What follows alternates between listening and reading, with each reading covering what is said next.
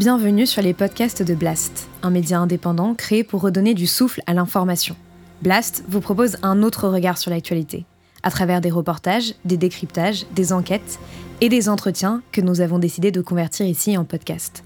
Notre ambition Devenir votre média de référence et ainsi peser dans la bataille de l'information qui s'annonce et qui sera décisive. Les podcasts de Blast. Les entretiens de Denis Robert. «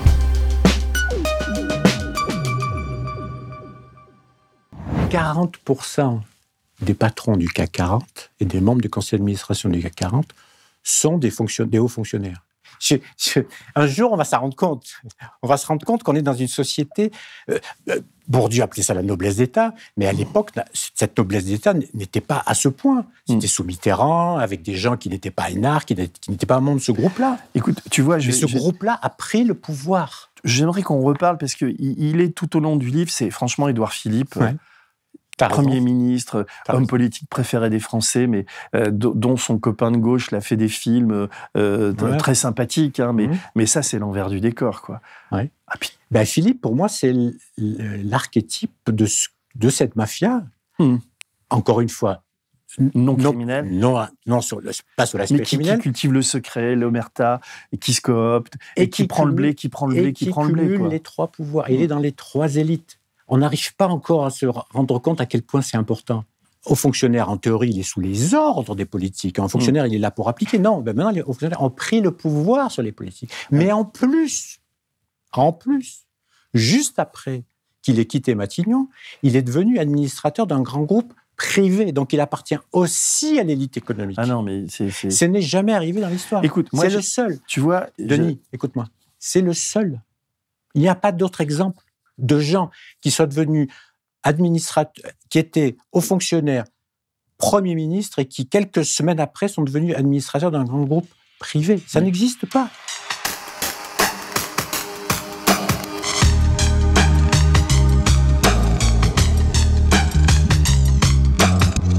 Vincent Jauvert, euh, je sais pas, on, se tutoie, on se voit? C'est la première fois qu'on se voit, mais moi j'aimerais qu'on se tutoie. On, est, on est journaliste, on a un peu, on a le même âge.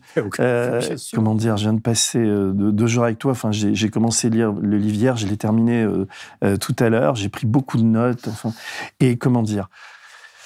Euh, enfin, j'ai beaucoup écrit sur les affaires, la corruption. Enfin, tu vois bien, c'est, putain, mais quand on lit ça, quoi. Donc, c'est ton troisième livre, c'est une sorte de, trilogie. Ah, le titre, il est quand même assez balèze, quoi. La mafia d'État. Tu t'en expliques un petit peu au début, tu, m'expliqueras aussi. Mais je vais te dire, on sort de ça absolument dégoûté, quoi. Parce que tu, tu, tu, documentes d'une manière vraiment implacable, parce que c'est très factuel, c'est des témoignages. Tu as, fait un gros travail, tu as été voir tous ces, tous ces grands énarques, ces commis de l'État, comme tu dis, mmh. et puis paf, tu leur balances, voilà, vous gagnez tant, vous gagnez tant. Mais là, on est, on est comment dire, on est, même moi qui connais bien la, la partie, on est abasourdi, par les chiffres, par cette espèce de, de, de comment dire, ce sentiment de, de que l'État est complètement vérolé. Enfin, tu vois, j'utilise ces mots-là aussi par, par ces, types qui se cooptent entre eux, qui, qui, qui, qui, qui, enfin, je veux dire, les politiques avec les, les énarques, puis ils reviennent dans le public, dans le privé. Tu as, 50 exemples, 100 exemples. Les mecs, qui, le, le, plus petit salaire, c'est quoi? C'est À un moment donné, le type, il gagne 15 000 euros par mois, c'est la honte pour lui, quoi. Et tu as des mecs qui gagnent 500 000 balles. Enfin, tu l'exemple de Richard Descoings, il y en a d'autres. Enfin, bref, c'est une accumulation de choses comme ça. Tu appelles ça mafia d'État. Mmh. Euh, donc, d'habitude, tu es, quelqu'un plutôt mesuré, je trouve, dans tes propos, dans ton allure. dans ton... T'es pas, un, pas un mec qui la ramène beaucoup et t'appelles un bouquin Mafia d'État. Ouais, en fait, juste pour me présenter, moi j'étais chef du service étranger de l'Obs. Donc mes sujets au départ, c'est la diplomatie, la hmm. géopolitique, et c'est ce que je fais dans, dans, le journal. Euh, et j'ai découvert la haute fonction publique en travaillant avec quelqu'un dont on parlait tout à l'heure, euh, notre éditeur favori qui est mort, Romain Perrussier, on lui rend hommage d'ailleurs. Mm. Absolument, on lui rend hommage. J'ai le dédicace mon livre d'ailleurs. Euh, il, m'a demandé de travailler sur le Quai d'Orsay, mm. mais en coulisses. Et je mm. connaissais, moi, l'aspect officiel. Les diplomates. Les diplomates, etc. Et donc, j'ai découvert la machine diplomatique, la vraie derrière, et donc le monde des hauts fonctionnaires. Et là, je me suis rendu compte que c'était un monde. Euh, un exemple tout simple. Je vais voir un ambassadeur et je lui dis, euh, pensant, étant certain qu'il allait me répondre, parce que c'est un, Hmm. Comme il l'État, combien vous gagnez normal, après mm. tout. Ah bien, très offusqué, mais je ne peux pas vous le dire. Bah, je dis pourquoi vous, êtes un fonctionnaire public. Pourquoi, il me dit bah, le jour où les hauts fonctionnaires de Bercy vous donneront leur vrai salaire, je, vous donnerai le mien. je me suis dit merde, il y a un truc là. Mm. Qu'est-ce que c'est que ce monde qui se tient par la barbichette, mm. qui est censé travailler pour nous et qui en fait travaille pour eux-mêmes, mm. pour une large part. Mais je reste quand même modéré par nature et par fonction. Notre métier, je pense, c'est quand même d'être modéré, d'être équilibré. Pourquoi mafia d'État? Parce que je crois. Alors évidemment, balayons tout de suite l'aspect criminel. Hein. Hmm. Toi, tu connais ce monde-là, moi, hmm. je ne le connais pas, le, monde, le vrai monde de la mafia. On est dans la, comment dirais-je, c'est une métaphore, bien sûr. Mmh, hein. oui, hein. mais en même temps, il n'y a, pas de criminel. Il n'y a pas de criminel. Il a pas de criminel. Mais, il y a un fonctionnement criminel, une, omerta, une décooptation. C'est pas criminel. Non, non, mais je ne dis pas que c'est criminel. Qu'on soit bien d'accord. Mais tu utilises le mot mafia dans ce sens-là. Non, parce qu'après, on va citer des noms de gens. Donc, je vous sois bien clair que je ne considère pas que ces gens-là sont criminels. Mais ils fonctionnent avec certains modes de fonctionnement de la mafia. Et effectivement, l'entre-soi, euh, l'omerta, euh, et différents modes qui, sont, qui, qui empêchent les, les citoyens d'avoir accès à, ce qu'ils font et à mm. comment ils le font. Alors, j'avais appelé un autre, un précédent, les intouchables d'État. Mm. Ben pourquoi? Parce que ce sont des gens qui se, et tu le disais dans ton édito, je me souviens, un, de tes éditos, qui se considèrent et qui sont intouchables. Oui, intouchables. De fait, mm. de fait. Alors, pourquoi mafia? Parce que la France, et je pense, est dans une situation unique au monde au monde occidental en tout cas, qui est que tu as un groupe de gens, hauts fonctionnaires, jusqu'à présent diplômés de l'ENA, jusqu'à présent parce que l'ENA va être supprimé, diplômés de Polytechnique, membres des grands corps, qui cumulent les trois pouvoirs. Le pouvoir administratif, c'est normal, ils sont hauts fonctionnaires, mais aussi le pouvoir politique, on le voit aujourd'hui, hein, mmh. euh, nos, nos, dirigeants sont tous des hauts fonctionnaires, mmh. Macron le sait, il était inspecteur des finances. Édouard Philippe, euh, conseiller d'État, et il n'a pas démissionné. Hum. D'ailleurs, c'est un des personnages importants du livre, Édouard Philippe. C'est presque en filigrane une, enquête. Une enquête sur Édouard Philippe. Absolument. Oui, oui, parce que, juste pour terminer, excuse-moi. Non, non, mais je vais te dire pourquoi. Tu as raison sur Édouard Philippe. Il cumule le pouvoir politique, donc, administratif et économique. Hum. Ils sont aussi patrons des plus grandes entreprises françaises. Ah oui, non. 40% des patrons du CAC 40 et des membres du conseil d'administration du CAC 40 sont des, des hauts fonctionnaires. Tu entends bien, ils sont. D'ailleurs, tu ne chiffres pas. Le, il y a combien de hauts fonctionnaires en France, euh, à peu près? Hauts fonctionnaires, membres des grands corps, hein. hmm. c'est ceux-là dont je parle. Et quand tu dis grands corps, c'est Polytechnique, ENA C'est euh, euh, dans Polytechnique, c'est le corps des mines, le corps des ponts, ah oui. Le Conseil d'État, euh, l'inspection des finances et la Cour des comptes. En gros, pour aller vite, il y en a d'autres. Bon, et ça, ça fait, je sais pas, 1000, 2000 personnes, pas plus. Parce que tu dis au début que le salaire moyen de ces gens-là, c'est à peu près 30 000 euros par mois. Tu dis, cette caste n'a jamais été si puissante, si riche. Et j'ai relevé le, enfin, je sais plus à quelle page, de 30 000 euros par mois. Mais c'est pas sur les 2 ou 3 000, c'est peut-être sur euh, uniquement une. Euh, non, mais euh, ça dépend lesquels. Parce que mm. tu as ceux qui sont dans l'administration. Mm. Et j'avais révélé dans un précédent livre qu'il y en a 600 qui gagnent plus que le président de la République. Oui, quand même, ouais. Quand même. Mm. Et dont certains à Bercy qui gagnent plus de 250 000 euros. par an. Par oui, par Parce que des fois, t'en as même un qui gagne 500 000 balles, c'était le, patron de Sciences Po, quoi. 505 000. Oui, bah, ah, d'argent public, hein, et ça les fait pas. Mais l'actuel, enfin l'actuel, je sais pas, on va voir. Mais lui est un personnage aussi très intéressant. Mais le, celui qui, a démissionné récemment, membre du Conseil d'État, euh, parrain des enfants d'Edouard Philippe, ouais. il touchait 200 000 euros par mois, par an. Il voulait il s'appelle comment lui?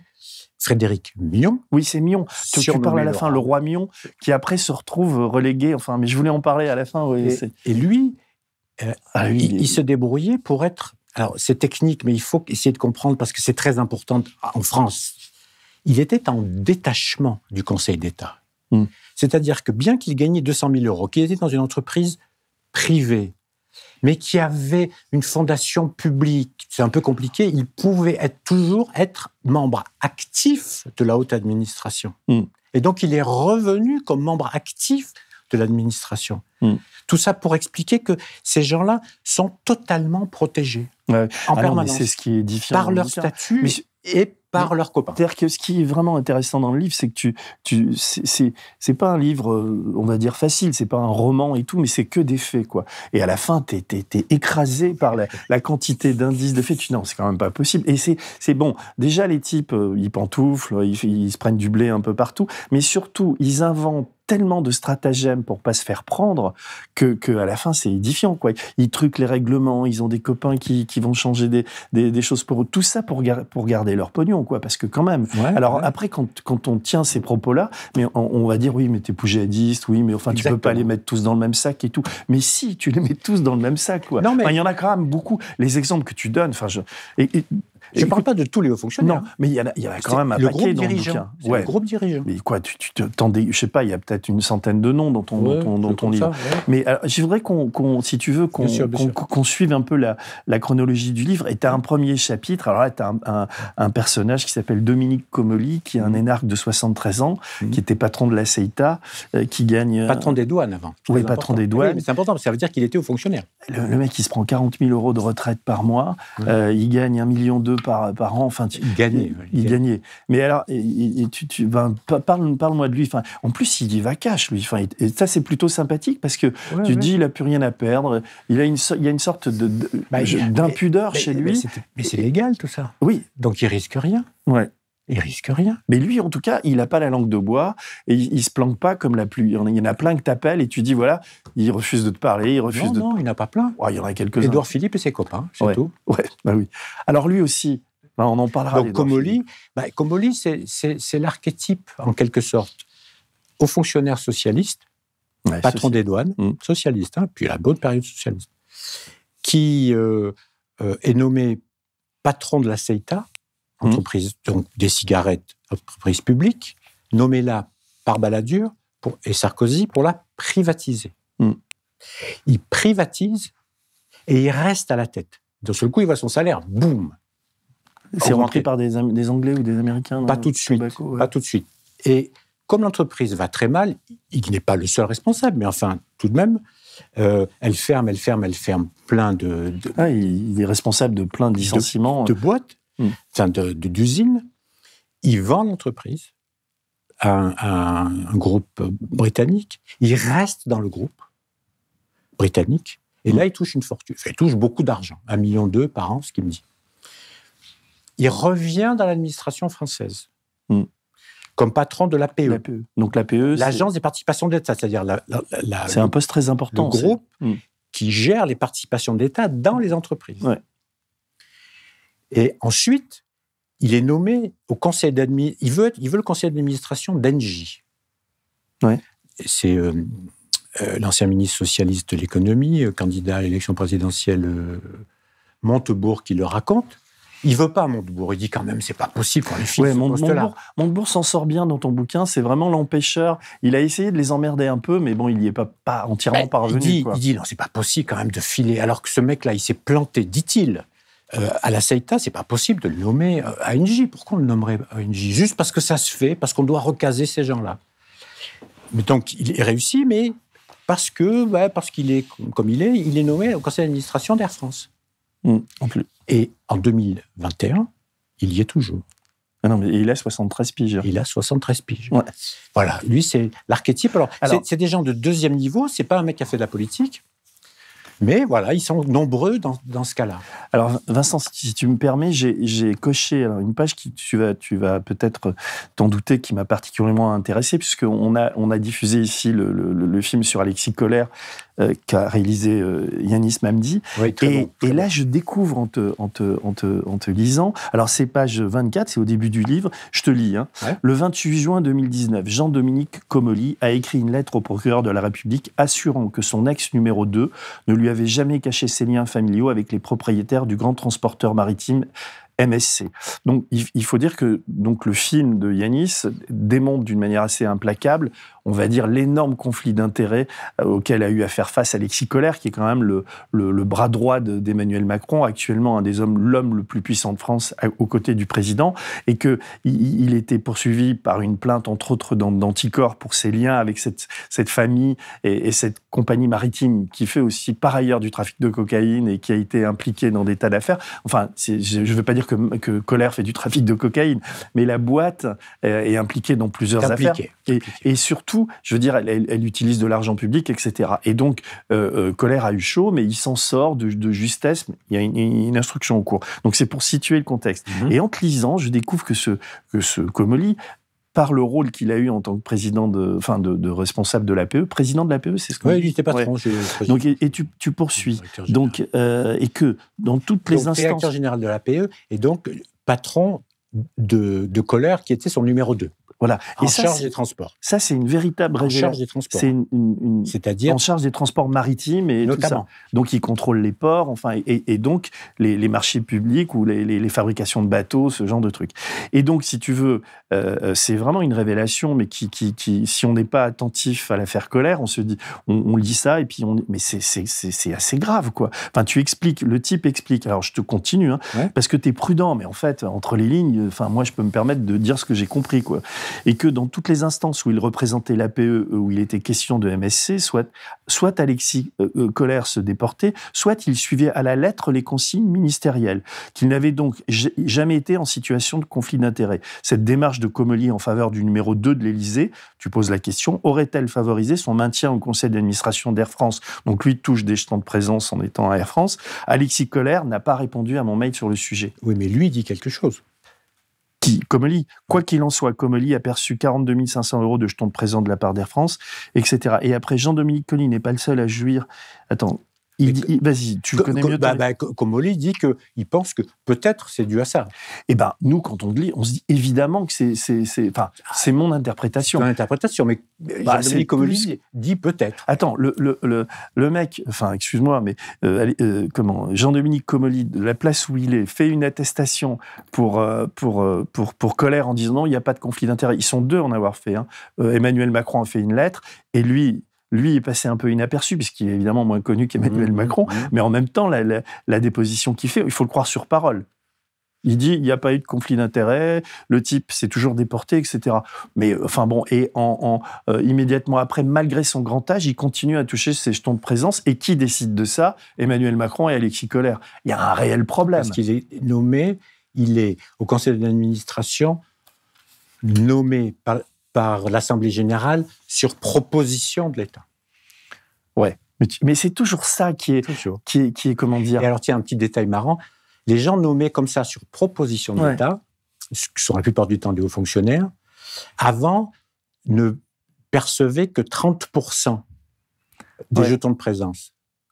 Et puis Emmanuel Macron fait pas, fait Emmanuel Macron ou quelqu'un a fait passer une loi ou un décret passant ce, chiffre de 30 à 70 C'est pas le Copé Zimmerman, non, c'est autre chose, ça. Non, Copé Zimmerman, ça n'a rien à voir, ça à voir, mais c'est sur la présence de 40% de femmes. Oui, c'est ça, pardon. Je, non, mais il y a tellement d'infos dans le bouquin que et donc, et, donc, voilà, ces gens-là, ils, donc, est-ce que c'était un renvoi d'ascenseur En tout cas, ça mériterait d'être euh, de faire l'objet d'une enquête. Oui, et puis tu parles aussi. Alors, euh, c'est souvent comme ça le bouquin. Tu as, cinq lignes à la fin. Tu as la petite info. Détail croustillant. Une préfète à la retraite était jusqu'en novembre 2019 administratrice de la Française des Jeux sur proposition de l'État. Il s'agit de Catherine Delmas Comoli, l'épouse de Jean-Dominique Comoli. La caste, une affaire de famille aussi, quoi. Et on trouve beaucoup ça dans le bouquin. Le, euh, voilà, le, le mari place la femme, la femme place le mari. Ah, je, ne dis pas ça, je dis voilà. Toi, tu dis pas, mais le lecteur. on, constate ça. Ben oui, mais la différence entre ce que je fais et ce que font d'autres, c'est que moi, j'apporte des preuves et je ne ah vais pas plus loin. Ah non, mais tu vas. Oui, d'accord, mais tu les écris. Après, on se dit ça, on dit ah ouais, quand même, tu vois. Non, en tant que lecteur, je, sens lire beaucoup entre les lignes cette histoire colère, c'est enfin le témoignage de Comoli. Et puis la Française des Jeux, c'est super intéressant parce que la patronne de la Française des Jeux, elle est dans le même cas que Comoli. Je ne veux pas rentrer dans les détails, mais pareil, elle cumule. Alors qu'elle est patron, elle était patronne d'une entreprise publique, elle cumulait aussi des jetons de présence des entreprises privées. C'est compliqué à expliquer, mais c'est pour dire que pourquoi dans ces entreprises privées Parce qu'il y a à la tête des entreprises privées d'anciens copains qui étaient aussi énarques ou, euh, ou, anciens polytechniciens euh, qu'elle connaissait ou, de, de, de, cabinet ministériel avant. Et avant, c'était bah, des, petits, des petits salaires, de genre de 10 000 euros par mois tout de même. Hein. Mais là, on rigole plus. C'est plus 10 000 euros par mois dont il s'agit, c'est des millions, des millions d'euros. Et ils continuent comme avant, entre euh, eux. Et, enfin, alors j'aimerais qu'on reparle parce que il, est tout au long du livre. C'est franchement Édouard Philippe. Premier ministre, homme politique préféré des Français, mais euh, dont son copain de gauche l'a fait des films euh, très sympathiques, hein, mais, mhm. mais ça, c'est l'envers du décor. Quoi. Ouais. Ah, ben, Philippe, pour moi, c'est l'archétype de, de cette mafia. Hmm. Encore une fois, non criminel Non, non sur pas sur l'aspect criminel. Qui cultive le secret, l'omerta, et qui se coopte, et, qui, prend le blé, qui prend le blé, qui, prend le blé. les trois pouvoirs. Il est hmm. dans les trois élites on n'arrive pas encore à se rendre compte à quel point c'est important. Il est à la fois dans l'élite administrative, il est membre du Conseil d'État, c'est-à-dire ceux qui conseillent l'État en matière juridique et qui sont aussi euh, le juge administratif suprême. Mm. On, a beaucoup de, cas du Conseil d'État. Il est là-dedans, il est membre de ça. Alors, il n'est pas un membre actif parce qu'il est en détachement, et il, peut revenir quand il veut. Mm. Attends, d'une part. D'autre part, il a fondé un parti politique. Il a été aussi Premier ministre. Hmm. Donc, alors qu'un haut fonctionnaire, en théorie, il est sous les ordres des politiques. Un fonctionnaire, hmm. il est là pour appliquer. Non, ben maintenant, les hauts fonctionnaires ont pris le pouvoir sur les politiques. Mais en plus, en plus, juste après qu'il ait quitté Matignon, il est devenu administrateur d'un grand groupe privé, donc il appartient aussi à l'élite économique. Ah non, mais c'est. Ce n'est jamais arrivé dans l'histoire. Écoute, c'est le seul. Tu vois, Denis, écoute-moi, c'est le seul. Il n'y a pas d'autre exemple de gens qui soient devenus administrateurs, qui étaient hauts fonctionnaires, premiers ministres et qui quelques semaines après sont devenus administrateurs d'un grand groupe privé. Ça n'existe pas. On a l'impression qu'on a toujours vécu comme ça. Non, c'est en train de s'accentuer avec ce groupe-là. Et je pense que c'est pas dû à Macron, c'est dû à eux, à ce groupe-là qui. tu dis c'est pas, ça s'est accéléré sous Macron. Et je sais que, Hollande en prend pour son grade, euh, Sarkozy, Hollande moins d'ailleurs. Oui, mais, Hollande, Hollande, il n'avait pas de premier ministre énarque. Hmm.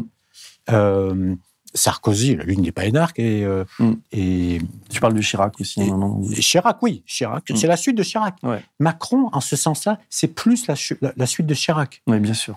Euh, Donc il utilise beaucoup les, ces gens-là, il mais les pas beaucoup. Il n'utilise que, ça. que ces gens-là. Non, mais je voudrais. Non, mais pardon d'insister, mais un jour on va s'en rendre compte. On va se rendre compte qu'on est dans une société.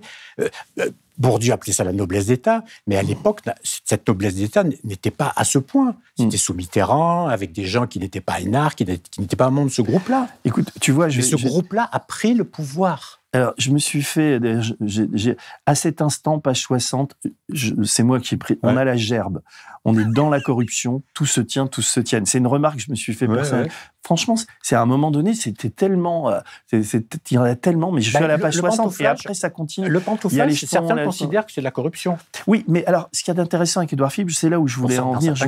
C'est-à-dire que euh, tu racontes quand même que Migaud, à la Cour des comptes, il a essayé d'enquêter, et, tu vas les voir.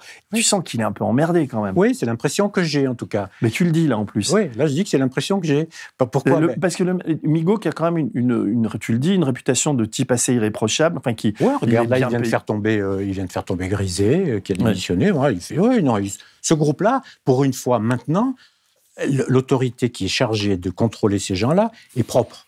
Avant, c'était des membres des grands groupes, des grands corps, figure-toi, mm. qui se jugeaient entre eux. Donc, ça, il passait comme. Ouais, mais lui, sur Édouard Philippe, tu sens qu'il y a eu beaucoup de pression pour qu'il n'y touche pas, quoi. Non, non c'est pas de la pression. Ou c'est de l'autocensure, c'est quoi C'est la loi. Il applique la loi.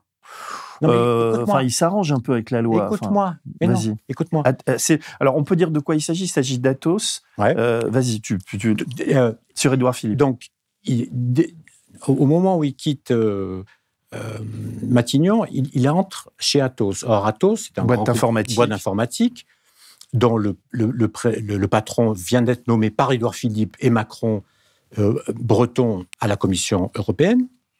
Il est nommé donc au conseil d'administration d'Atos, grands groupes informatiques qui travaillent notamment pour l'État. Hein, et notamment pour euh, le plus secret du secret de l'État, au CEA et même à la DAM, la direction des applications militaires. Euh, et euh, la question que je me pose, c'est est-ce que Édouard Philippe n'est pas, pas intervenu pendant les, quand il était à Matignon en faveur d'Athos hmm. Et je dis à, Didier Migaud À Didier Migaud, mais pourquoi vous avez laissé passer? Ben, Il dit parce que j'ai pas les moyens juridiques. Il dit il faut la preuve concrète, physique, un écrit, pour dire que ben, cet homme-là est intervenu et donc il n'a pas le droit d'aller pantoufler dans cette boîte-là. Hmm. Et moi, je lui dis, mais il y a un discours où, où Édouard Philippe revendique le fait qu'il aide euh, Athos quand il était Premier ministre. Il dit, oui, mais c'est pas suffisant, c'est pas un écrit. Ouais, mais bon, c'est pas. Donc il suffirait de changer la loi. C'est. Euh, mais, mais, mais ces lois-là qui ont été obtenues sous la gauche, hmm. notamment, euh, c'est les fameuses lois Sapin 2. Elles ont été obtenues après des bagarres infernales, des lobbyings infernaux des, des hauts fonctionnaires, et notamment d'ailleurs, toujours un copain d'Édouard Philippe, l'ancien secrétaire général du gouvernement, dont je parle ailleurs, mais ça devient trop compliqué. mais alors, parce qu'il y en a qui ont. Enfin, tu vois, c'est une litanie de noms. Il y a deux Romanais, donc euh, euh, Kessler, Elbronner. D'ailleurs, je le retrouve, qui est le Elbronner, qui est le beau-père d'Imad Laoud. Tu, t'en souviens Imad Laoud, dont le frère était à, EDS. Et t'as les dollars qui pleuvent, les euros, les mecs qui se prennent des salaires ben de malades. Là, tu parles du pantouflage du directeur de cabinet d'Edouard Philippe. Oui. Raté. Heureusement, celui-là. Raté parce qu'ils ont failli réussir et finalement, il y a un mec qui a dit, mais attendez, il n'est pas compétent pour faire le job dans cette boîte d'assurance. Il devait être nommé à la SCORE, grand groupe de réassurance. Ouais. Ça, sont des boîtes pas très connues, mais qui sont très puissantes. Et finalement, il est nommé numéro 2, il, doit venir numéro 1, et la commission de régulation, qui a de nouvelles règles, heureusement, peut lui dire, ah ben non, finalement, il faut quand même choisir un mec compétent pour ça. Tu te rends compte? Hmm. Avant, ce n'était pas le cas. Il faut un mec... Il n'avait jamais fait d'assurance. Ah oui, non. Alors non, bah donc il va pas être nommé. Non, puis tu parles aussi de. J'ai retrouvé Cirelli avec BlackRock là. Ouais. Donc lui, euh, lui, c'est aussi un type de de, de la. De la mouvance Philippe, je ne crois pas particulière. Ah si, si, si, si. Parce qu'il y a un contrat d'État avec, ouais, avec BlackRock, j'ai noté page 41. Si Cirelli, il a été nommé. À, tu sais, il y a une commission très chic qui s'appelait Cap 22, une commission de réforme de, la, haute de l'administration, réforme de l'État, très très dure. Hmm. Et bizarrement, il a nommé Cirelli, alors que Cirelli était patron d'un fonds d'investissement. Donc je ne vois pas tellement pourquoi, enfin, à part qu'il avait, été, il avait été lui aussi haut fonctionnaire. Mais voilà, il s'est retrouvé là-dedans. Et puis, on, tombe aussi sur. J'ai noté qu'Alexandre Bompard, qui, il, à un moment, il Grand ami d'Edouard Philippe. Ouais, grand ami d'Edouard Philippe. Alors, lui, qui aujourd'hui, euh, il était patron de la FNAC, il est où? Carrefour. Carrefour. Sa femme est la conseillère d'Edouard Philippe en mhm. matière de, de, justice. Enfin, c'est. Euh, et, il reprend Nicolas Bazir, qui était. Euh, qui était qui est, quand même condamné dans l'affaire de, de Karachi. Il n'y est plus là, Bazir. Il, il y est plus. Il y est plus, mais à, ce moment-là, il y est. Oui, oui, il y est, bien sûr. Et le mec est condamné, il va. Ah ben, le cas, le cas Bazir est très intéressant. Oui, quand tu en parles dans. dans ah ben, le fait d'être condamné, ça ne. Alors quand même, si j'ai l'impression que là, ces temps-ci, il est quand même plus en, odeur de sainteté, tout à fait dans le groupe quand même. Mais tout de même, oui, oui. Bah, c'est quelqu'un qui a sa, qui a sa chronique dans le Point, ou enfin, je sais pas, il l'a toujours, ou il écrit un peu partout. On le voyait. Enfin, il est surtout membre de plein de choses. Ouais. C'est des, des hommes qui sont ce monde est tellement petit qu'ils s'échangent les postes divers et variés entre eux, gauche-droite. Hein. La gauche et la droite, là-dedans, n'a aucune importance. Alors j'ai noté, enfin, le, temps passé euh, par ces types à, trouver des jurisprudences pour se sauver entre eux. C'est à un moment donné, je me suis fait cette réflexion-là. Quoi. Et bah, ils sont euh, conseillers d'État souvent, donc. Euh, euh, ça arrive. Donc. Euh. Euh, il y, en a un qui en prend pour son grade aussi. Enfin, pour son grade. C'est quelqu'un qui apparaissait comme plutôt sympathique et enjoué. C'est l'ancien patron de la, SNCF, Guillaume Bépi. Oui, et tu vas d'ailleurs. Et tu vas, tu vas le voir. Mais lui, mais on se disait, moi, je pensais que il est très sympathique. Et, mais quand même, il est un peu emmerdé par tes questions, lui, quand tu. Oui, mais au moins, alors. Mais au moins, il te reçoit, il te répond. Il me répond. Et attends, alors, on va raconter en gros. Et je me suis posé la question, excuse-moi, mais tu vas me répondre sur Bépi. Je me dis, ah, est-ce, est que tu crois à ce qu'il t'a dit, euh, Bépi, dans, dans, ce chapitre? Mais oui, mais c'est ça qui est fou. Je crois qu'il, dit la vérité et ça prouve à quel point ces gens-là sont désinvoltes. Pour aller vite, en, gros, quand il est patron de la SNCF, il est aussi membre de conseil d'administration de boîte privée. Vous entendez, comme ceux qui hmm. nous écoutaient. Hmm. Il était patron d'une boîte publique, hmm. il était haut fonctionnaire, détaché, donc toujours haut fonctionnaire dans une boîte publique, et il touchait beaucoup de jetons de présence dans des boîtes privées. Et il reconnaît lui-même qu'on lui a donné ces boîtes privées de façon à ce qu'il ait l'équivalent des, salaires variables des grands patrons, puisqu'il était au maximum en tant que patron de boîte publique de ce qu'il pouvait toucher. Hmm. Bon. 400 000 euros, je crois, par an. 400 000 euros, ce qui est déjà pas mal. Hein. Et, bon. et moi, je lui dis, mais vous étiez au fonctionnaire. À, ce moment-là, il est toujours. oui. Et donc, il y a une loi toute simple qui interdit à un fonctionnaire d'être membre du conseil d'administration, d'être membre dirigeant d'une entreprise privée hmm. depuis, depuis 83. Donc, comment c'est possible? Hmm. Elle me dit, ouais, c'est pas idiot ce que vous dites, je n'y avais pas pensé. Je vais demander au patron du Conseil d'État. Hmm. Il appelle le vice-président du Conseil d'État. Je vais voir le vice-président du Conseil d'État. Et moi, je me dis, je l'ai dans le livre, je me dis, vice-président du Conseil d'État, il va me dire, il va m'entuber, il, va, me, il va me raconter une histoire, un violon. Et non, il dit, ben, vous avez raison. Mais personne n'y a pensé. Il n'avait pas le droit. Il hmm. dit, j'y avais pas pensé. Et personne n'y avait pensé. J'ai dit, mais attendez, mais Enfin, moi, je suis un simple journaliste, je ne suis hmm. pas spécialiste. Vous, vous êtes spécialiste en plus, c'est des conseillers d'État, et vous n'avez pas vu ça, un truc tout bête. Bon, ok, je veux bien le croire. Hmm. J'ai demandé à Pépi s'il était prêt à rembourser. Ben, il m'a dit, bah, non, je suis de bonne foi. Bon, ok.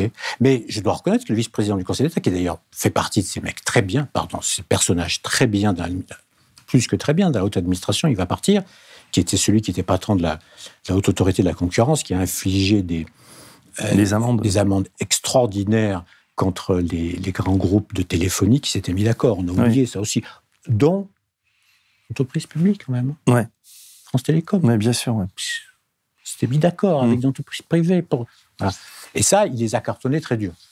Et lui, et lui m'a dit bah, Vous avez raison, on s'est trompé.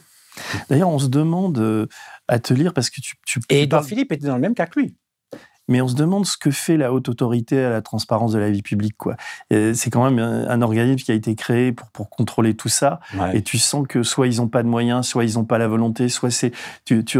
Et alors, il y a, y a un moment donné... Là, c'est un juge qui doit, qui doit, aller, qui doit, aller, qui doit intervenir. Bah ouais, mais enfin, faudrait qu'Anticor, d'ailleurs, si Élise, tu nous entends, euh, faudrait qu'Anticor se, se lise de ton livre et mobilise là-dessus. Et tu parles de, de, de, l'agence euh, anticorruption, la, l'AFA, l'agence française anticorruption, et, et et à un moment donné, c'est vrai qu'il eût été logique euh, D'ailleurs, c'est. Ça représente, cours, semble-t-il. Ouais, ça représente à peu près euh, combien Une soixantaine de fonctionnaires chacun. Voilà. De rassembler ça ce que dit, C'est ce que dit, euh, c'est ce que dit Migo. Et ça pourrait être une, enfin une solution parce que on arrivera à la fin de ton livre, mais quand on. Oui, mais il faut, il faut, oui, mais il faut que les lois changent.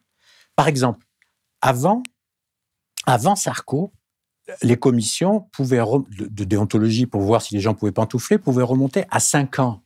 Hmm. Sarko l'a fait passer à 3 ans. On pourra passer à 5 ans, hein, c'est juste un texte de loi. Simplement, Edouard Philippe n'a pas voulu. On se euh, demande pourquoi d'ailleurs. On se demande pourquoi. Hein.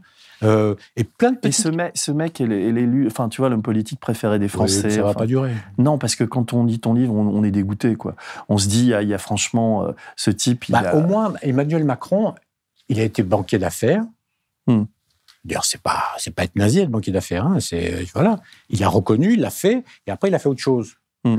Edouard Philippe, il, mélange, et toujours cette idée d'être droit dans ses bottes, euh, à, la à la Juppé. Qui à faire des blagues, euh, à faire, tu vois, enfin, il passe pour. Et puis à, à, traiter par le mépris la, haute autorité, quand même. Quand il déclarait, euh, quand, quand, il était député, on lui a demandé de déclarer, ben, comme tous les députés, c'est revenu. Et, et c'est bien il a, il a par-dessus la jambe, il a répondu en disant Mais c'est quoi ça? Je comprends pas. Mais tu vois, en lisant ton livre, je me suis dit Il faudrait vraiment que nous, à Blast, j'essaie de développer les, enquêtes, comme tu l'as vu, qu'on fasse un, vraiment un spot sur, sur Édouard Philippe. Je, le dis là publiquement, mais je pense que si on nous donne les moyens, nous, d'enquêter, puisqu'on est, bah, financé par les gens. Il faudrait que vous enquêtiez sur Parce Édouard Philippe, il y a plein avocat d'affaires. Voilà, c'est ça. On a oublié qu'il a été. Mm. et puis, et puis son arrivée au Havre aussi, comment il arrive avec Ruffnac et, et tout ça, tu le racontes dans le livre d'ailleurs. C'est aussi une histoire de grand corps. Ouais, c'est ça. Bah, tu peux la raconter d'ailleurs. Edouard Philippe, c'est pas très connu. Edouard Philippe, vous savez, moi je viens du peuple. je viens du peuple et j'ai grandi. Et, le Havre, c'est vraiment mon, grand-père. En fait, c'est mon arrière-grand-père. C'est pas mon grand-père. C'était mon arrière-grand-père. La légende. Mon arrière-grand-père, il était berger. Hmm. Mon arrière-grand-père, et voilà. En fait, il était il est grandi à Rouen.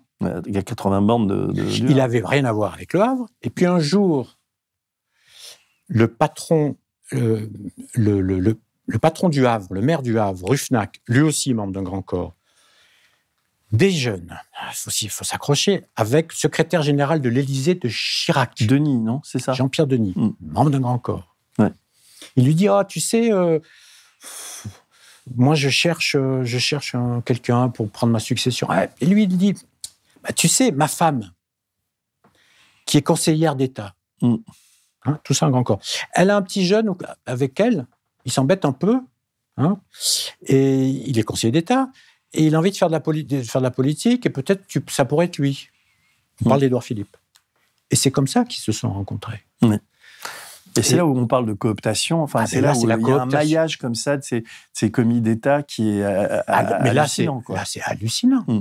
Il, arrive comme ça. Ils viennent, c'est ce que tu disais tout à l'heure, pouvoir économique, pouvoir politique, et, les types Et c'est le même qui, se retrouve avec colère, on va, on va aller un peu, hein, le colère, celui de l'Élysée, au moment du conseil, des conseils d'administration entre la boîte de la famille de colère et le port du Havre. Et, eh ouais. et on ne sait pas trop ce qui s'est fait là-dedans. Et on sent que tu les, les types, je te tiens, tu me tiens, quoi. On sait pas trop. Et il y a un moment donné qui ça m'a intéressé. Tu parles du Qatar. Tu comprends pourquoi le Qatar m'a intéressé Parce qu'on en pas mal. Bah, je sais tu, peux les, liens avec le, le, Qatar et Bépi et tout ça, c'est. Eh ben, en fait, euh, d'après ce qu'il m'avait dit, c'est que le Qatar. Euh, je ne me trompe pas, la SNCF. L'amour des livres, tu vois ce que, à quoi je fais allusion? Ah, mais ça, c'est autre chose, ça. C'est pas, pas lié au Qatar, ça? Non, c'est juste que pourquoi est-ce que Guillaume Pépi est nommé euh, à un moment, après qu'il quitte euh, la SNCF, au conseil d'administration, enfin, c'est pas un conseil d'administration, c'est un autre nom, mais peu importe, du groupe Lagardère? Hmm. Ça n'a rien à voir, en théorie. Alors il dit, ouais, mais sûrement que les chasseurs de tête, euh, parce, qu'évidemment, tous ces gens-là disent qu'ils ont été choisis par des chasseurs de tête, sauf que les chasseurs de tête, ils ne servent qu'à entériner la décision déjà prise. Euh, ils savaient que j'aimais les livres. Hmm. Là, franchement, j'ai fait dire, vous vous foutez de moi quand même. Mais il le dit sérieusement, là? Ah, il fait, Oui, enfin, je ne pense pas qu'il le pense, non. Mais enfin, il le dit sérieusement, oui. Hmm. Et bon, alors, en fait, ce qu'on peut imaginer, c'est qu'il y a deux raisons.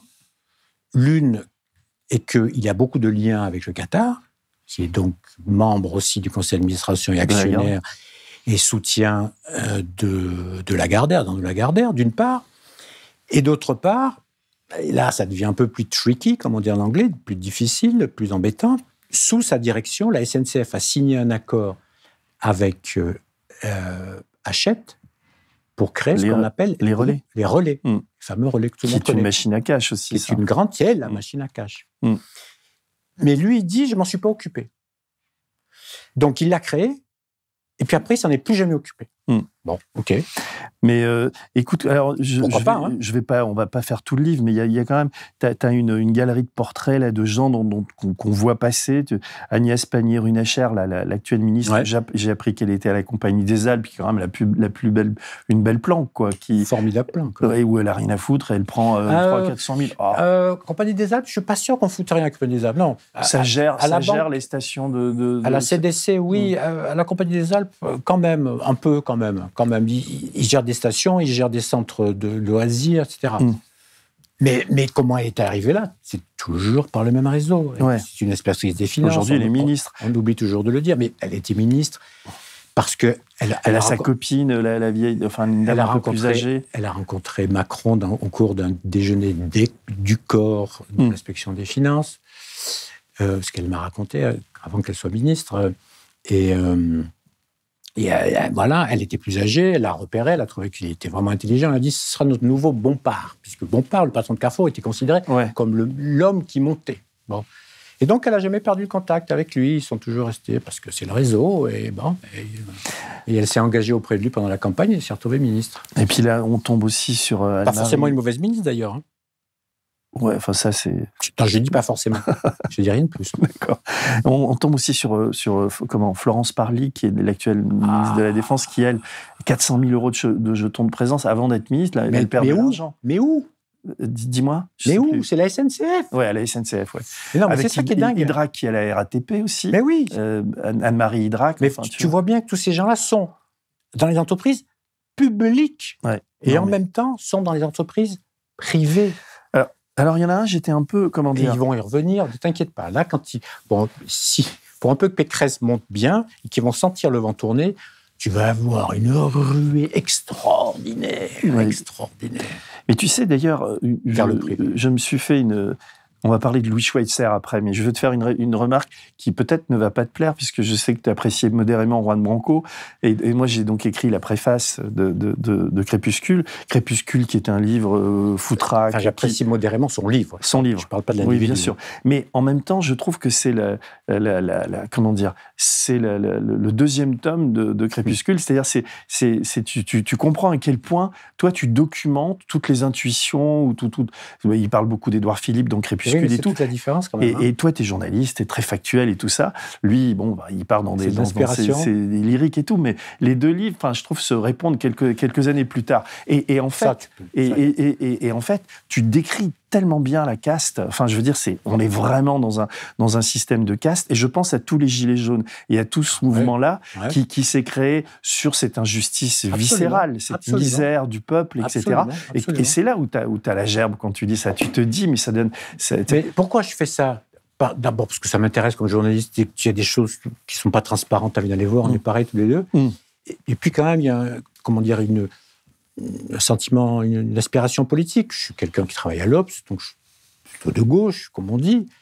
Donc c'est pas la vision de droite de, mm. la mafia d'État, c'est la vision de gauche, c'est-à-dire que il faut qu'on se saisisse de ce problème-là et qu'on le règle parce que ce problème-là est une des causes. C'est un suis problème essentiel dans l'hierarchie des. des, T'as bien raison, oui, c'est de, ça de, la, du sentiment d'éloignement entre le peuple et ton peuple. C'est pas la seule raison mais c'est une des raisons. C'est évident, les gens, ils le sentent, tout ça, ils le voient, ils le comprennent. Tu, tu, tu sais, ton, ton, Donc, il faut moraliser, moraliser, moraliser.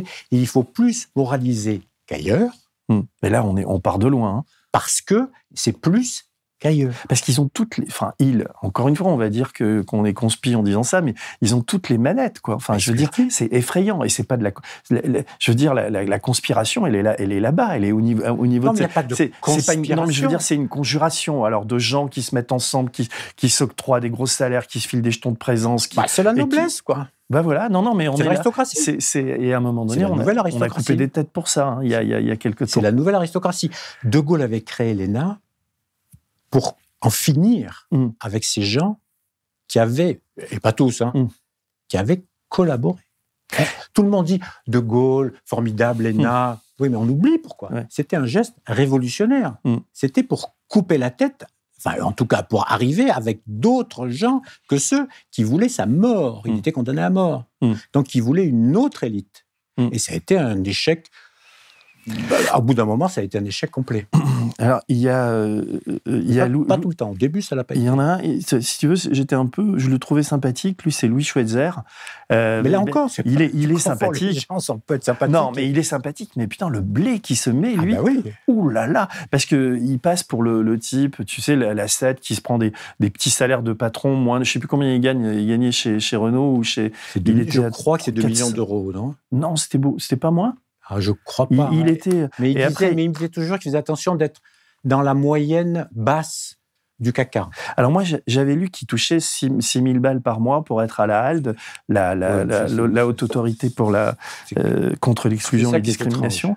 Mais à côté, il s'est pris, alors j'ai découvert ça en te lisant, 10 millions d'euros de, stock option. Mmh. Parce que tu expliques ça, le, mec est de gauche, enfin 10 millions d'euros. Bah, c'est public, tout ça, il suffit de chercher. Ouais, mais, mais... Il faut chercher, j'ai beaucoup cherché.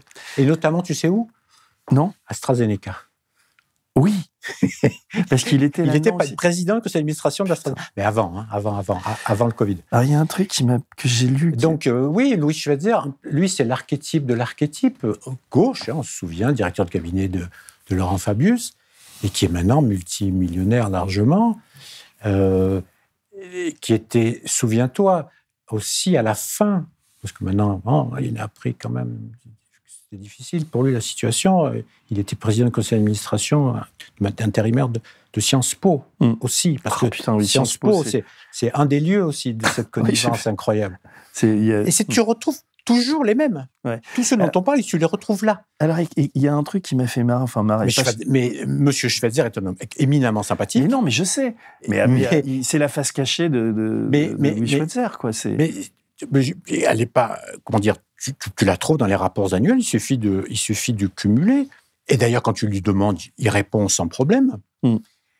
Mais personne ne le fait parce que parce qu'on a une image de ces grands commis. Voilà, c'est ça que je veux remettre en cause. On parle de ces grands commis et eux-mêmes vivent sur ce mythe-là. Ils vivent sur le mythe des grands commis des années 60.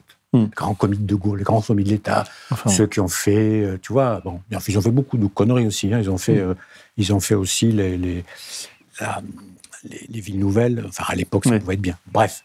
Et donc, on, vit sur ce mythe-là. Mais ces gens-là sont passés du côté obscur, du, de l'argent. Non, non, mais bien sûr. Et, mais ils considèrent encore. Est encore un truc. Ils n'arrêtent pas de nous dire nous avons la meilleure, la haute administration la plus compétente au monde. tu entends souvent ça. on a la meilleure administration au monde. Mais tu leur dis, mais attendez, mais sur quoi vous vous fondez là? Sur le résultat, sur l'administration des prisons, sur euh, l'état du budget de la France, sur comment fonctionne euh, la police, comment fonctionne la justice, comment fonctionne euh, l'éducation? Mm. Enfin, c'est que des échecs. Mais et tu vois des journalistes qui répètent ça parce qu'ils sont complètement fascinés par ces gens-là, qui sont effectivement souvent très brillants. Mm. Mais ce qu'ils font, bah, ça marche pas bien quand même. J'aurais aimé faire ça, mais il faut un, il faut un talent que j'ai pas pour essayer de, de voir quel impact ça a. Pour moi, le. sorte d'audit de, tout bah, ça. De voir comment la façon dont ils ont géré mm. a accentué le malaise français. Bien sûr. Pour moi, il y a deux points. Je pense qu'ils ont accentué le, le, différentiel avec la France périphérique. C'est tous des Parisiens qui vivent à Paris, qui ne pensent que Paris. Mm.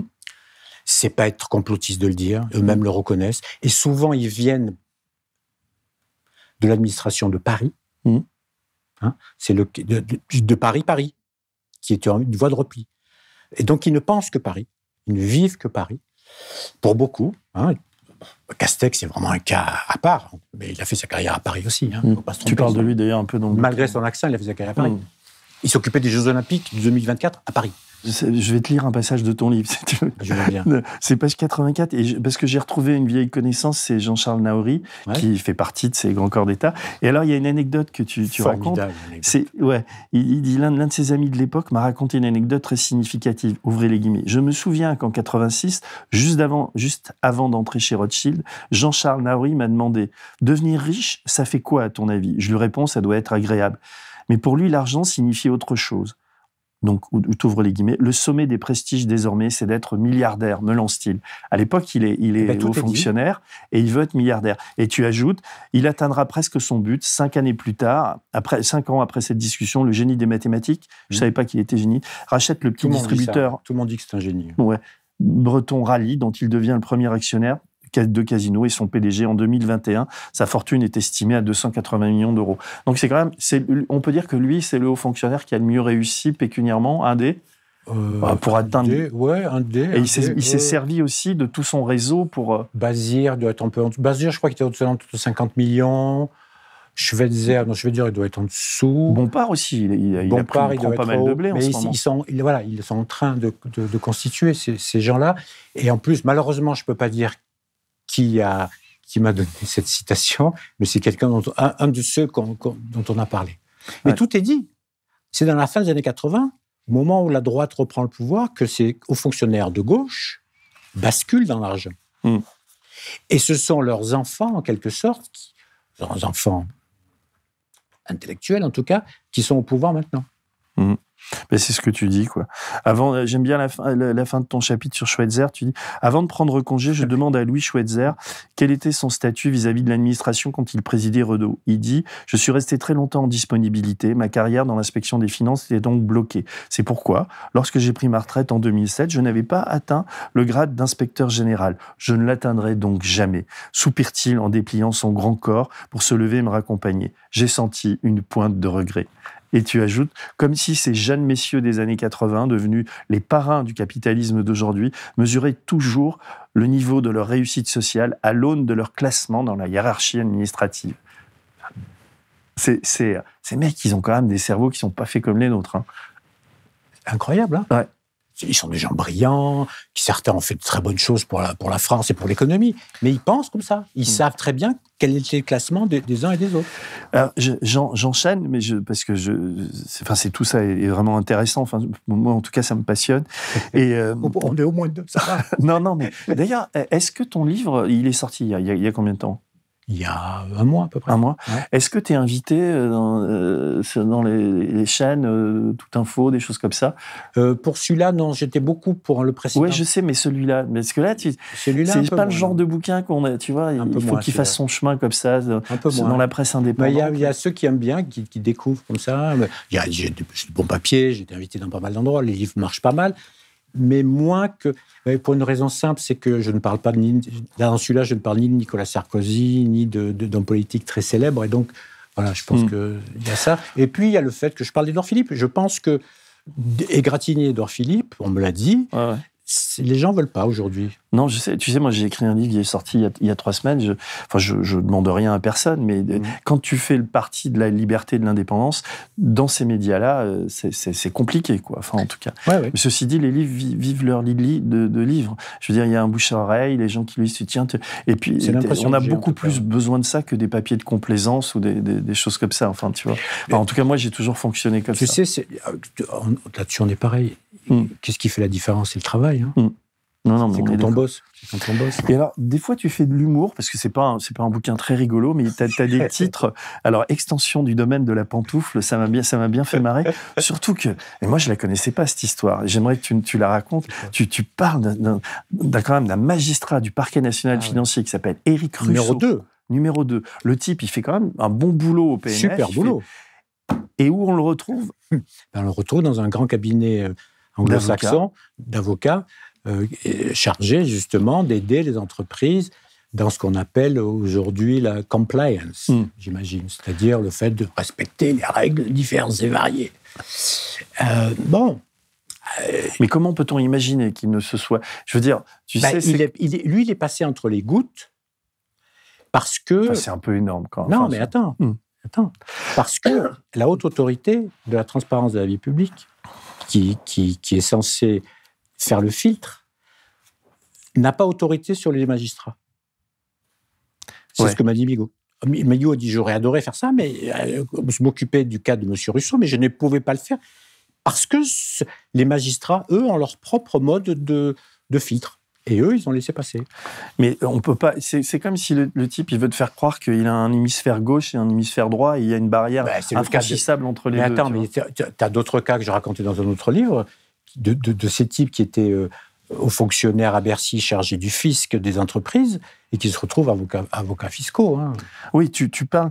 Euh, ouais, et, on retrouve plein de gens. Enfin, alors tu dis euh, le, paradis des pantoufleurs, tu c'est là. City. Et là, on retrouve euh, Azoulay, non, Myriam El Khomri.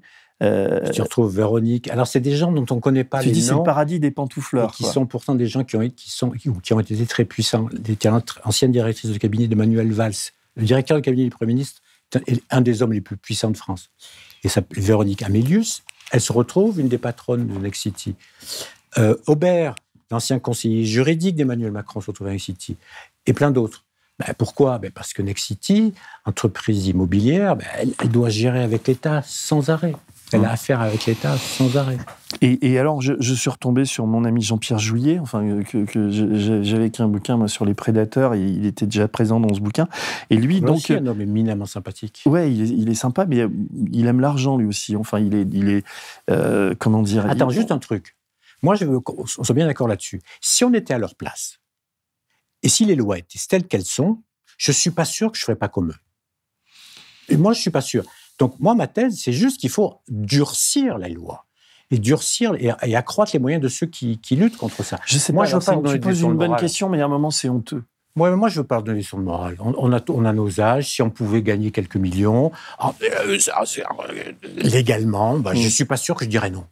Mais il faudrait qu'on m'empêche de le faire. Oui, mais attends, alors là, je suis. on est en désaccord. Mais, tu sais pourquoi? Non, mais je veux bien que, que. Mais dans ce cas, non, je veux dire, tu la fermes et tu fais pas de leçons de morale à, tout le monde. Tu ah ben t'es pas socialiste, t'es pas, tu prends le blé et puis tu, restes pudique, quoi. Bah, Parce que là, les, Scoboli dit rien dans son. Ouais. Non, mais c'est ça. Et tu en as plusieurs, là, enfin, ceux que tu cites. Euh, et, puis, et puis, il y, a des, il y a des vrais. Euh, comment dire Ouais, je dis Jouillet, je savais pas qu'il était allé à l'OCDE, puis il est parti, c'est Pénicaud qui l'a remplacé. Là aussi, il se prend. Ben, L'OCDE, ça ne paye pas énormément, mais il se prend aussi. Ouais, ça paye pas énormément, euh, quand même, surtout que c'est juste à côté de chez lui. Mais alors vraiment, il va à pied. Ouais. Il, va à pied.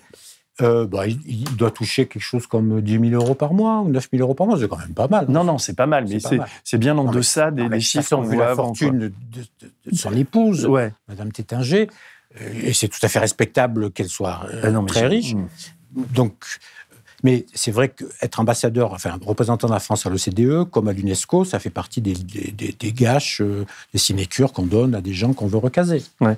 Et, j'aimerais que tu, racontes rapidement, enfin si tu veux bien, l'histoire de Monsieur Vaccin qui a, donc le, qui a travaillé euh, pour Big Pharma. Quoi. Tu, tu, c'est page 122. Tu veux que je te remémore un peu ou... Oui, non, euh, Monsieur. Il était chez Véran et il bossait Big Pharma. Donc, c'est un des types. Il venait de chez Big Pharma. C'est il, s'appelle Louis-Charles Viossa, c'est ça Voilà, Viossa. Il y a Enarc aussi, je crois. Oui. Et il a. Ils l'ont remplacé Dardar par Alain Fischer. Ils l'ont remplacé Dardar par Alain Fischer, justement parce qu'il y avait, semble-t-il, apparemment, un conflit d'intérêts puisqu'il avait été lobbyiste de Big Pharma. Bah ouais, et puis tu le retrouves quand même dans une, responsabilité sur la politique vaccinale euh, en France, quoi, puisqu'il était conseiller de de qui était-il conseiller Il avait été conseiller, oui, il avait été conseiller, ouais. Donc voilà, c'est cet exemple-là. Après, tu, tu parles de, de, Mais c'est des gens, tu vois, c'est comme c'est comme Castex. Ça va te paraître bizarre ce que je dis. Ce sont des gens très connus dans le milieu. Castex, Castex était très connu. C'était le parrain officieux de la Cour des comptes. Hmm. Tous les jeunes de la Cour des comptes allaient voir Jean Castex hmm. avant qu'il soit connu. Et comme Viossa ou d'autres, sont des gens très connus dans le milieu administratif et donc dans le milieu politique, puisque les politiques qui ont le pouvoir, ce sont maintenant les hauts fonctionnaires, hmm. et dans le milieu économique, et qui sont là et qui sont à l'affût de postes à prendre. Alors, il y en a un qui est gratiné aussi, lui, je ne le connaissais pas. pas faire comme Marine Le Pen. Ouh. Et non, il y en a un que je connaissais pas et euh, qui lui était, était conseiller de, de Véran, qui s'appelle Grégory Emery. Et, il va se retrouver chez, ah, chez bah Corian, qui est la boîte qui. Euh, et oui, mais ça, ça a été ça. Là, l'autorité autorité a dit. Pour une fois, c'est le seul exemple du bouquin. Alors, tu peux raconter le. Ah, bah, c'est tout simple. Il, mm. il, était conseiller de, de Véran. Et du jour au lendemain, il se retrouve responsable des affaires publiques, c'est-à-dire lobbyiste de Corian, qui est la, la grande boîte d'EHPAD, mm. dirigée, entre parenthèses, on se demande pourquoi, par une conseillère d'État. Bon. Et, boîte euh, privée. Boîte privée, oui. Hmm. si, pourquoi, c'est pourquoi je plaisante. Hmm. parce que Corian est très, très régulé, évidemment. Pas, donc il faut quelqu'un qui connaisse très bien l'administration, comme la patronne conseillère d'État de Corian. Et donc elle embauche euh, ben, le, un, des conseillers, évidemment, d'Edouard Philippe, de, Véran, comme directeur des affaires publiques. C'est logique, hein, parce qu'il les connaît tous. Mm. Et là, la haute autorité dit non, c'est pas possible. heureusement, là, elle joue, elle joue son rôle. Quoi. Il y en a un qui. Enfin, mais, mais pourquoi? Parce qu'il contrôlait directement cette entreprise. Il y a, tu, parles, tu donnes l'exemple aussi de Marisol Touraine, l'ancienne ministre euh, de, de, François Hollande. Conseillère euh, d'État aussi. Ouais, la, haute autorité a été assez conciliante avec elle. Dans, dans... C'était pas la haute autorité à l'époque, c'était la commission de déontologie de l'action publique. Mais je dis ça parce que parce que c'était une, une passoire la commission déontologie. C'est pour ça qu'elle était absorbée par l'autorité. autorité. Parce qu'elle était dirigée, et je l'avais raconté dans, le, dans mon précédent livre, et j'avais témoigné au Sénat à ce sujet, elle était dirigée par des hauts fonctionnaires, hmm. cette commission-là. donc, donc, il se cooptait, enfin, il, donc, fermait les yeux. Donc il laissait faire. Et là, c'est pas le cas pour la hmm. autorité. Alors il y a un autre personnage, je sais pas si les gens le connaissent, mais on, l'a repéré, c'est Philippe Basse, donc le, sénateur, qu'on voit euh, présider les commissions d'enquête et tout, qui est une sorte de déontologue hmm. ultime à droite, le type qui, qui passe crème quoi quand il raconte ses histoires. Putain, et quand on voit son parcours, alors lui, dans le genre, euh, euh, je passe du public au privé, je prends du blé, je prends du blé, je prends du blé, il se pose là. Quoi. Et puis, tu sais, pareil, c'est soi-disant personnage très enraciné, tu sais, et qui évidemment était parachuté, narque, parachuté, ancien conseiller de secrétaire général de l'Élysée, je ne me trompe pas. il se présente aux élections, il, se fait, il se fait avoir, il revient. Et pourtant, et pourtant, on nomme le type qui était en place membre de la Cour des comptes. Hein. Oui, parce qu'on veut lui filer le. Donc le nommement de la Cour des comptes avec un salaire à vie, évidemment, comme, comme là. Hein. Mais, mais les, électeurs, ils disent non, on ne veut pas. C'est pour le député. Pour sénateur, c'est le niveau au-dessus, comme on sait, puisque ce n'est pas les citoyens qui votent, c'est les, grands électeurs. Alors là, ça passe. Hmm. Alors, tu c'est lui, c'est ce monsieur-là, qui, de toute sa morgue, hmm. Euh, dirige. Cela dit, heureusement qu'il était là hein, pour la commission de. en tout cas, heureusement que la sur Benalla, par exemple ou... Sur Benalla et puis sur la, la, crise sanitaire, ils, ils, ont été bons. C'est heureusement qu'ils étaient là. Sur Adrexo, ils n'ont pas été terribles ils ont fait un petit peu. Comme quoi Nous, on a suivi ça d'assez près. D'ailleurs, je voudrais. On, est journalistes tous les deux. Et moi, je suis très. Euh, comment dire J'ai été biberonné par l'AFP. J'ai des tas de copains qui y ont travaillé. Mmh. Et, quand j'ai commencé comme journaliste, tu veux dire, l'AFP, c'était un peu la Bible, quoi. Quand, et les mecs vérifiaient, etc. Aujourd'hui, tu vas peut-être trouver que j'exagère, mais c'est devenu euh, euh, une sorte de. Enfin, je vois bien dans les, dans les dépêches, c'est très, très pro-Macron. Il y a une sélection des informations. oui, c'est ce qu'on ce qu'on dit maintenant. Mais je peux, je peux donner dix exemples. Quoi. La manière dont ils ont traité Mélenchon quand il a fait son programme, la manière dont ils ont dit que là, il y a une dépêche sur le fait que, quand, avec Joséphine Baker, en disant que, que Macron euh, euh fait de l'antiracisme, euh, contrairement aux radicaux, enfin aux extrémistes de droite et de gauche. bizarre. Mais l'AFP, c'est alors. Mais quand on te lit, on voit que l'AFP, c'est aussi la chasse gardée ah de, ces, de ces grands commis ah d'État. oui, vachement. Bah, et, donc, donc les types qui sont présidents de l'AFP, ils sont pas là pour. Euh, pour, pour euh, Je peux pas, on ne peut pas dire ça, parce qu'il y, a, il y a un directeur de, l'information. Alors, considérer que Fabrice Fris. C'est l'actuel. Euh, l'actuel donne des ordres. Ça, j'ai pas la ligne, je sais pas. Bah non, mais tu sais bien comment ça se passe, tiens, au fait. Enfin, je sais pas. en tout cas, il y a de l'autocensure, il y a, il y a quelque chose. Ce que je sais, c'est qu'il est en train d'essayer de, de, trouver du pognon et donc, et donc de privatiser certaines activités. Bon, ça, on peut le remettre en cause. Je sais que ça arrive, parce que c'est le hmm. cas. Sur la ligne éditoriale, j'en sais rien. Et alors, tu, Mais ce qui est sûr, en revanche, et les gens ne le savent pas, c'est que l'AFP, là aussi, est une chasse gardée. La plupart du temps, pas toujours, ce sont des énards qui dirigeaient l'AFP. Pour quelle raison? Grand Dieu, ça bah ouais. des journalistes. Ça serait des journalistes, évidemment. Et c'est comme Radio. c'est une belle gage, c'est sympa. Radio France, t'as Sybille Veil, euh, qui est, qui est voilà, oh. qui, est, qui, est, la femme de son mari aussi.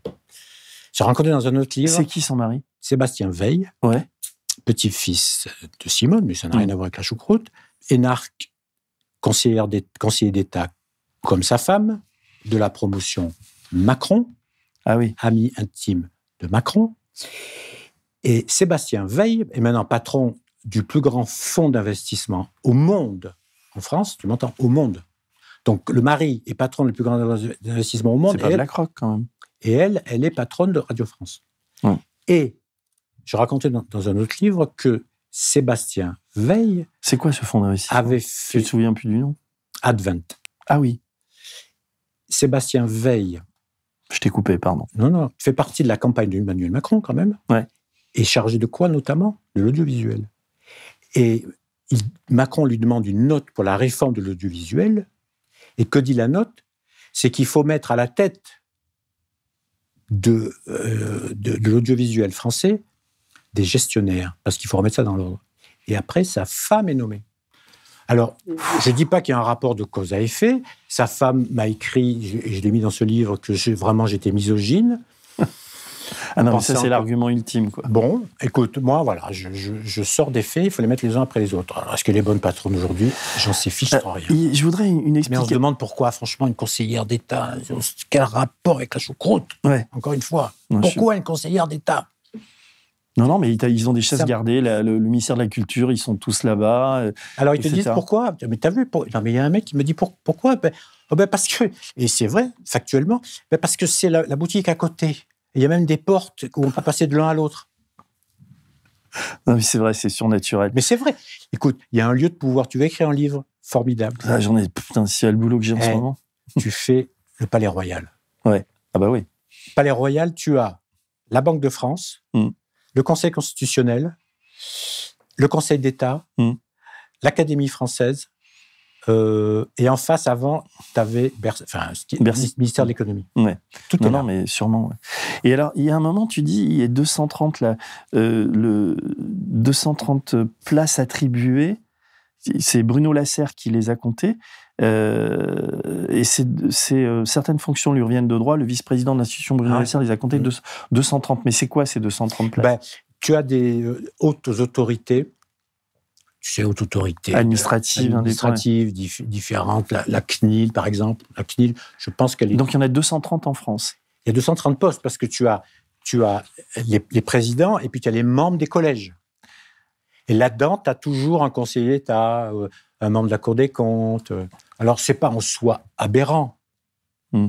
Mais ce qui est aberrant, c'est qu'ils touchent tous ah plus de 200 000 euros par, euh, par an. Pas tous, mais bah, Tu dis, pas plus de 200 000, tu fais la moyenne. Bah, si, tu fais la moyenne. Tu ah, en moyenne, peut-être. Et il y en a même qui touchent 250. Mais il y en a qui sont membres. C'est ça ce qu'ils appellent les ménages chez eux. Hmm. Ils appellent ça les ménages entre eux. Hein. C'est d'avoir un, poste de dans, les conseils d'administration de ces, de ces hautes autorités, parce que tu touches là. Alors, il y a un truc qui est assez. Pas conseil d'administration, ça s'appelle.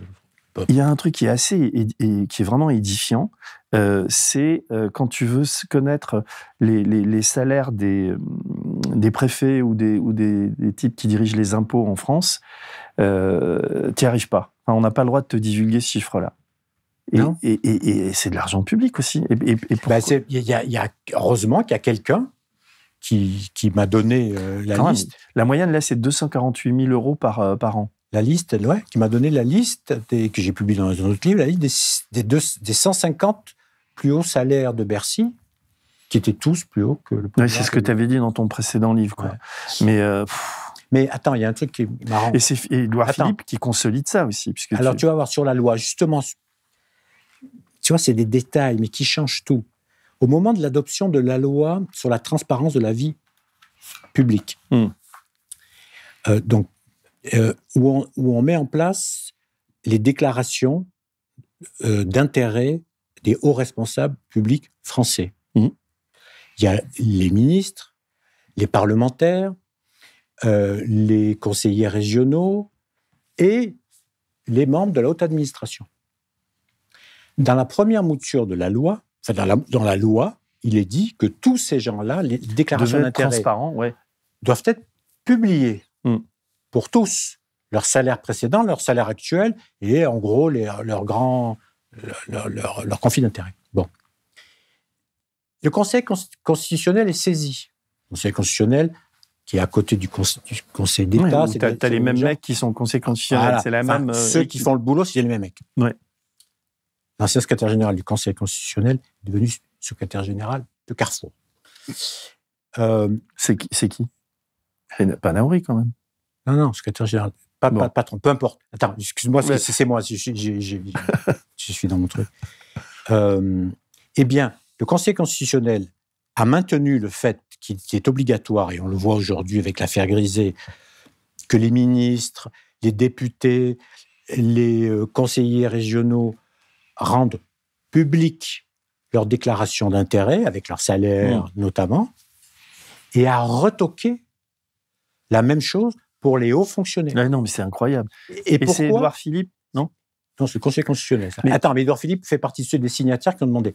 Et ils disent que c'est une atteinte disproportionnée à leur vie privée. Ouais, c'est incroyable. Autrement dit, un, petit, un modeste conseiller régional doit rendre public, et c'est normal, je trouve, ses salaires, ses avoirs, enfin pas ses avoirs, mais ses salaires, ses conflits d'intérêts, etc.